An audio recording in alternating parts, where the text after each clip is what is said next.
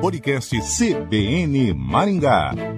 Está começando o podcast CBN Maringá. Nesta edição, o podcast CBN Maringá relembra a história da indústria da confecção em Cianorte. A cidade, de pouco mais de 80 mil habitantes, é uma referência no país em produção de confecções e de moda. Cianorte recebe caravanas de várias partes do Brasil, de compradores que levam as roupas produzidas aqui para todos os cantos. E tudo começou na década de 1970, após a grande geada que arrasou com os cafezais. O empresário Cheble Naban estimulou o surgimento das primeiras fábricas. Hoje, Cianorte tem 350 indústrias que produzem um milhão de peças por mês. E o podcast conversa com Beto Naban, que é sobrinho de Cheble e presidente do Sindicato das Indústrias do Vestuário de Cianorte.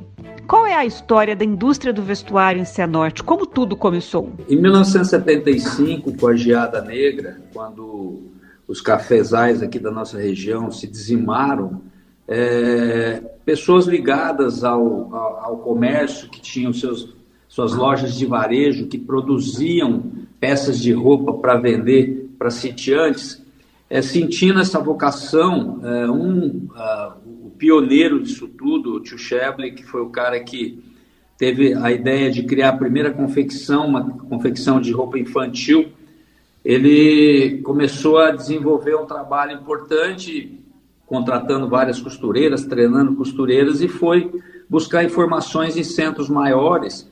E esse produto todo que ele vendia aqui em Cianorte, ele entregava isso em São Paulo para comerciantes que já tinham atacados lá em São Paulo para poder comercializar, comercializar os seus produtos.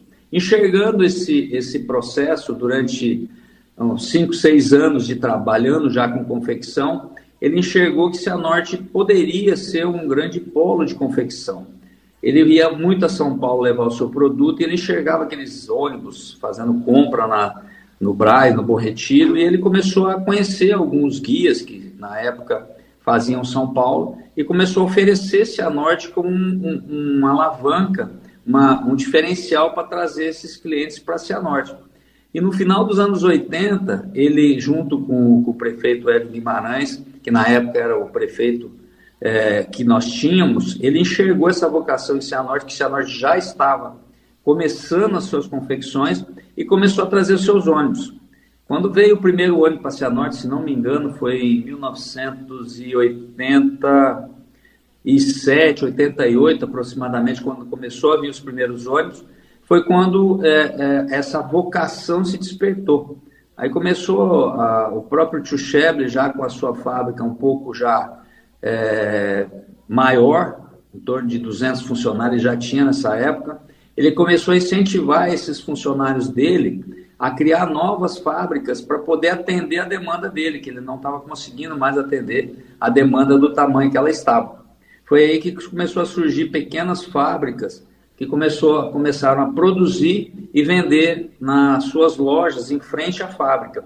Aí começou as ideias de ter as galerias, os shoppings e, e, as, e os formatos de venda foram surgindo vários pontos na cidade. Enxergando isso, os políticos da época enxergaram a vocação de Cianorte e começou a divulgar a nossa cidade. Começou a falar muito de Cianorte e hoje, até hoje, a gente vive é, essa, essa onda de capital do vestuário, que ainda somos a, a referência em vários locais ainda no país. Quer dizer que muita gente que perdeu tudo na geada partiu para essa área? É, na realidade, com a geada, Luciana, a, a sumiu muita gente da cidade, né? Esses agricultores, esses cafeicultores que, que geravam muito emprego é, na, na, na, zona rural, essas pessoas vieram para a cidade e começaram a ficar sem muito ter o que fazer. Então, essas pessoas foram sendo treinadas para serem costureiras, outras foram montando o seu próprio negócio, o seu próprio comércio, e as facções começaram surgindo com a demanda que, as, que, a, que a cidade estava tendo de várias, vários ônibus vindo a Cianorte fazer compra, automaticamente essas pessoas começaram a entrar no mercado de trabalho, onde já existia uma vocação nessa época. E quais foram os desafios enfrentados neste caminho? Ah, foram muitas, né? A própria logística, né? Você trazer esses ônibus de tão longe como fazer para poder segurar esses, esses compradores na nossa cidade, né? E conforme a demanda ia aumentando, a gente ia tendo cada vez mais dificuldade de mão de obra. Foi aí que apareceu, junto com a FIEP, o SESI, SENAI, começou a aparecer em Cianorte, houve a, a, a, o crescimento dos nossos sindicatos, tanto patronal quanto dos colaboradores, e começou a se organizar um pouco mais a, a, a parte produtiva, né? E a gente foi buscando novas alternativas de produção e outros desafios grandes eram os capital de giro, né? Porque você tem uma demanda muito grande e rápida, você não conseguia atender essa demanda de volume de produção porque não tinha dinheiro para poder fazer tudo isso. Então, todo esse processo de produção, é, contratar, é, treinamento dessas nossas costureiras e capital de giro foi o grande, o grande desafio que nós tivemos nesse período todo. Quais são os números que tornam o Cianorte uma referência? Olha, hoje nós temos aproximadamente 350 indústrias hoje em Cianorte. Produzimos aí em torno de um milhão de peças mês, que nós fazemos aqui para o Brasil inteiro. E nós temos hoje um, um, um, um, grande desafio é de manter tudo isso, né? São volumes que se conseguiram, né? São grandes empresas que nós temos aqui em Cianorte, temos médias empresas também que fizeram disso tudo e continuam mantendo Cianorte com evidência no mercado nacional. E vocês também produzem moda? Esse foi um dos grandes desafios que a gente teve, que a gente teve na, na nesse período, que foi a, a, a, criação do curso de moda, né? Quando nós conseguimos trazer o UEM para cá, o UEM quando teve a primeira, primeira turma da extensão da UEM aí de, de Maringá aqui em Cianorte, um dos pontos que foi, foi feito foi trazer o curso de moda para cá. Com a vinda do curso de moda, veio também da UEM, veio da, da Unipar, veio, vieram várias é, é, faculdades particulares que trouxeram esses estilistas, criamos esses estilistas, estudaram muito, e hoje nós temos muito, uma, uma camada muito grande de desenvolvimento de produto. Hoje a gente está ligado ao mundo inteiro com vários, várias demandas e pessoas ligadas à moda que fazem parte da nossa, da nossa estrutura. Antigamente nós éramos copiadores de moda, né? Hoje nós lançamos moda. Beto, durante a pandemia, como é que foi? Qual o impacto da pandemia na indústria em Cianorte? É, Luciana, a pandemia realmente foi, foi muito difícil, porque nós vínhamos de, de períodos também muito difíceis, né? Nesses anos todos, né? Tivemos, tivemos várias dificuldades, né? 2008, com todo aquele, todo aquele processo que nós tivemos no mundo inteiro, né? Com a, com a quebra de bolsa, tudo aquilo, nós sofremos já em 2008.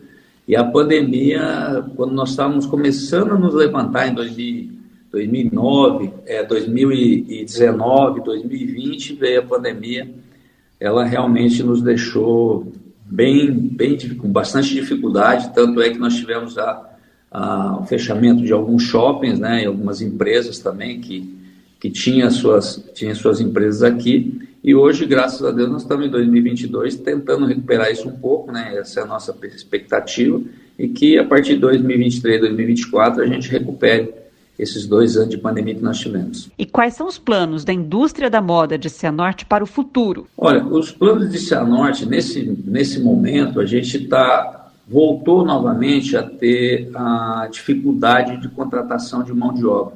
Nós estamos sofrendo muito, não só nós, como a região toda, né? Que a nossa região, a nossa base sindical aqui são 42 municípios. Então, essa é, uma, é um desafio tremendo, é continuar tendo a mão de obra para poder continuar costurando e conseguir investimentos que a gente possa automatizar nossas empresas para que a gente possa ter continuidade nessa, nessa área de confecção que ainda é muito grande e a dependência de Cianorte hoje na confecção ela é muito forte. Hoje, só para você ter uma noção, nós temos hoje aproximadamente 15 mil pessoas trabalhando diretamente na área de confecção. Uma cidade como a nossa, com 88 mil habitantes, é muito grande ainda a dependência e a gente está uh, tentando, juntamente aos órgãos públicos, a continuidade e o treinamento dessas pessoas para que a gente possa continuar produzindo e ter material humano para poder trabalhar. podcast CBN Maringá conversou com Beto Naban, presidente do Sindicato das Indústrias do Vestuário de Cianorte. O podcast CBN Maringá fica por aqui. Até a próxima.